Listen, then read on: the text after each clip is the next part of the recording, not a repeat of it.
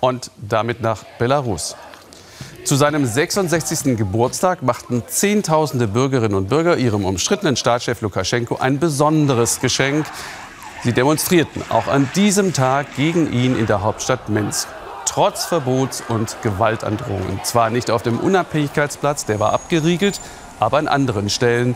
Es gab viele Festnahmen. Jo Angere in Minsk, was konnten Sie aus Ihrem Hotel direkt am Unabhängigkeitsplatz sehen und erfahren?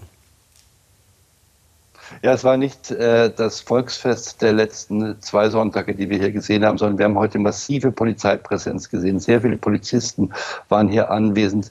Die Demonstranten haben sich aber nicht provozieren lassen.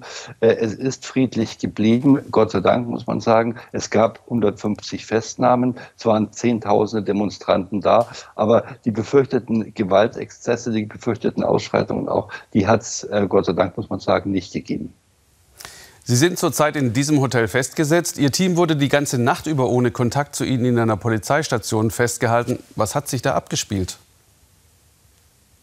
Na, der Vorwurf war, dass sie auf dem Platz hier, auf dem Unabhängigkeitsplatz, illegal gedreht haben, was nicht stimmt. Sie hatten Akkreditierungen, das sind die Bescheinigungen, die die Behörden ausstellen, dass man hier auch arbeiten darf. Sie hatten Papiere, die in Ordnung waren. Die Papiere wurden ihnen dann ausschließlich entzogen, die sie angeblich gar nicht gehabt haben. Äh, dann wurden die beiden russischen Kollegen, die wir haben, das Kamerateam wurde deportiert, musste das Land verlassen, darf fünf Jahre lang hier nicht mehr einreisen. Und unser belarussischer Producer, der uns bei der Arbeit hier hilft, der hat ein Strafverfahren zu erwarten. Ja, ein Verstoß gegen die Pressefreiheit sicherlich traf auch andere Journalisten. Was ist Lukaschenkos Ziel am Ende? Das kann man mit einem Satz zusammenfassen. Lukaschenko möchte an der Macht bleiben, ganz einfach. Er möchte weiterhin Präsident sein. Äh, deswegen hat er auch äh, dieses aberwitzige Wahlergebnis von über 80 Prozent äh, verkündet. Er möchte einfach an der Macht bleiben und er möchte, akzeptiert einfach nicht, dass es hier in der Zwischenzeit eine ganz breite Protestbewegung gegen diese Wahlen äh, gibt äh, und gegen ihn natürlich letztendlich als Präsident auch. Also noch kein Dialog. Danke, Jo Angerer nach Minsk und viel Erfolg bei Ihrer schwierigen Arbeit.